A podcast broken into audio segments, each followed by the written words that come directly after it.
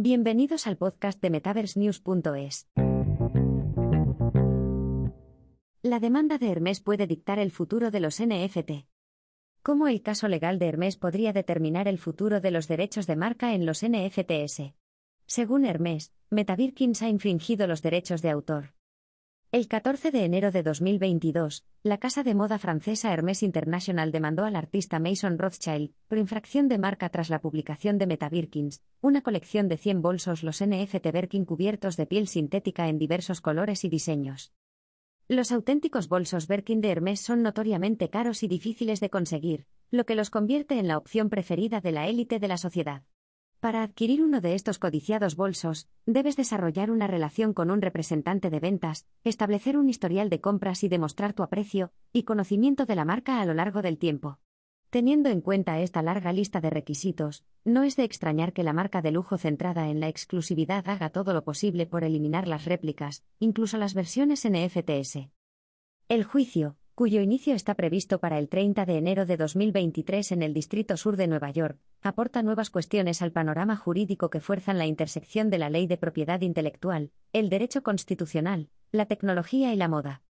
Equilibrar la expresión artística con el arte del mundo real. En su demanda de 47 páginas, Hermes alega que los MetaBirkins NFT de Rothschild infringen la marca Birkin de la marca de lujo, que data de 1984. Debido a la inmensa fuerza que tiene su marca Birkin, Hermes cree que la colección de NFTs de Rothschild puede causar confusión en el consumidor y error en la mente del público, tal como establece la ley LANAM. Esta ley federal regula las marcas registradas, las marcas de servicio y la competencia desleal. Además, Hermes afirma que Rothschild no solo no tenía permiso para utilizar su marca Birkin, sino que, además, se ha beneficiado visiblemente del uso no autorizado de la marca mediante la venta y reventa de los NFT. En el núcleo del argumento de Rothschild está la idea de que se le debe permitir crear arte basado en sus interpretaciones del mundo que le rodea. Rothschild ha hecho valer una defensa de uso justo en virtud de la primera enmienda, haciendo referencia explícita a la serie de latas de sopa Campbell de Andy Warhol como justificación de por qué debería poder seguir comercializando y promocionando su colección de los NFTs de MetaBirkins. Aunque el arte de Warhol parecía idéntico al de las conocidas latas de sopa Campbell, el toque personal y la expresión del artista eran visibles a través de ligeras variaciones en las letras y los símbolos. Rothschild argumenta que lo que ha hecho con MetaBirkins no difiere de la campaña de 32 obras de Warhol, se limita a vender la expresión del Birkin en lugar de intentar hacer pasar la obra de arte por afiliada al artículo real. En respuesta a los argumentos de Rothschild, Hermes afirma que Rothschild simplemente intenta hacer fortuna cambiando las protecciones de la vida real de Hermes por derechos virtuales, optando por capitalizar una marca que ya tiene éxito para generar beneficios para sí mismo. Conociendo la histórica prueba Rogers, 1989. Crucial para entender este caso y otros que inevitablemente le seguirán es el caso Rogers contra Grimaldi, 1989, del segundo circuito, que estableció la prueba de cuando se alega que una obra artística, ha infringido un derecho protegido por la ley LANAM. En última instancia, la prueba Rogers actúa para proteger cualquier posible interés de la primera enmienda, y aún hoy se utiliza como norma principal para la infracción de marcas.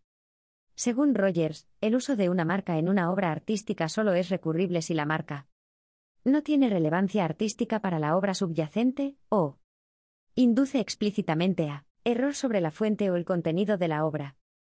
En relación con el segundo elemento de explícitamente engañosa, el noveno circuito ha sostenido que el uso de una marca por sí sola puede inducir explícitamente a error a los consumidores sobre el origen de un producto si los consumidores identificarían normalmente el origen por la propia marca.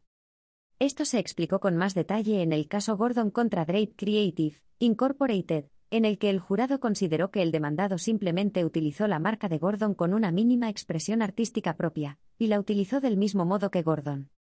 Se deniega la petición de Rothschild de desestimar el caso. El 6 de mayo de 2022, el juez de distrito de Estados Unidos Head Rakoff rechazó una petición de desestimación presentada en marzo por Rothschild, permitiendo que la demanda de Hermes siguiera adelante. Además de los intereses de la primera enmienda, otro elemento crucial del argumento de Rothschild en la moción de 33 páginas es el elemento de expresión artística de Rogers, explicando que las NFT de MetaBirkins son obras de arte que proporcionan comentarios sobre la crueldad animal inherente a la fabricación por Hermes de sus bolsos de piel ultracaros. En concreto, afirma que los NFT Metabirkins no son bolsos, y no tienen más significado que el de la propia Hermes. Por este motivo, Rothschild afirma que su colección de NFTs está protegida por la primera enmienda y no superaría la prueba Rogers. Como artista, Rothschild afirma que los artistas son generalmente libres de elegir los temas que tratan, y de representar objetos que existen en el mundo tal como los ven. Los Metabirkins NFT, según Rothschild, representan bolsos Birkin de piel, reflejando su comentario sobre la crueldad animal de la industria de la moda, y el movimiento para encontrar alternativas de piel. En la moción, Rothschild hace referencia a dos ejemplos, empezando por el análisis de Ginger y Fred del segundo circuito y explicando por qué las latas de sopa Campbell de Andy Warhol son sinónimo de lo que está haciendo con su colección de NFTs, ya que los Metabirkins no son bienes comercializables. A continuación, Rothschild argumentó que su uso no es explícitamente engañoso, como también exige Rogers. Concretamente, el demandado argumenta que no puede establecerse el carácter explícitamente engañoso únicamente mediante el uso de la marca Birkin, ya que, según el tribunal de Brown, dejaría sin efecto Rogers. Aunque algunos podrían considerar que el nombre Metabirkin sugiere implícitamente que Hermes ha respaldado la obra o ha desempeñado un papel en su producción, la ley Lanham no puede aplicarse cuando existe una mezcla de significados. En otras palabras, el elemento de engaño explícito no es lo mismo que confusión general. El tercer argumento de Rothschild gira en torno al uso de NFT como forma de autenticación, que no excluye las protecciones de la primera enmienda. En la moción, Rothschild hace hincapié en su uso de NFT como nuevo mecanismo tecnológico para autenticar su brazo, lo que no le resta protecciones de la primera enmienda. Dice que los NFT son simplemente un código que apunta a un activo digital y nada más. A lo largo de la moción, hace referencia a varios casos en los que los tribunales del segundo circuito, entre otros, no solo aplicaron Rogers, sino que solo lo aplicaron en casos en los que el acusado estaba vendiendo la obra, en lugar de la expresión creativa. Se ha establecido que la expresión que no es puramente comercial o si hace algo más que proponer una transacción comercial tiene derecho a la plena protección de la primera enmienda. Sentar las bases de la aplicación del derecho de propiedad intelectual a las NFT. Aunque otros casos, como Nike barra Stocks y Miramax barra Quentin Tarantino, también están en litigio activo, la demanda de Hermes contra Rothschild sin duda sentará las bases de cómo se aplica la propiedad intelectual al mundo de los activos digitales y las NFT. A medida que más marcas de lujo entren en el metaverso y lancen sus respectivos proyectos de NFTs, los tribunales tendrán que sopesar los límites y parámetros de lo que significa introducir la originalidad, equilibrando al mismo tiempo la expresión artística y el derecho a crear. Aunque Hermes no opera actualmente en el metaverso, aunque la marca siente curiosidad, será interesante ver cómo el resultado de este caso configura la perspectiva general de la marca sobre cómo evoluciona y cambia el mundo a su alrededor.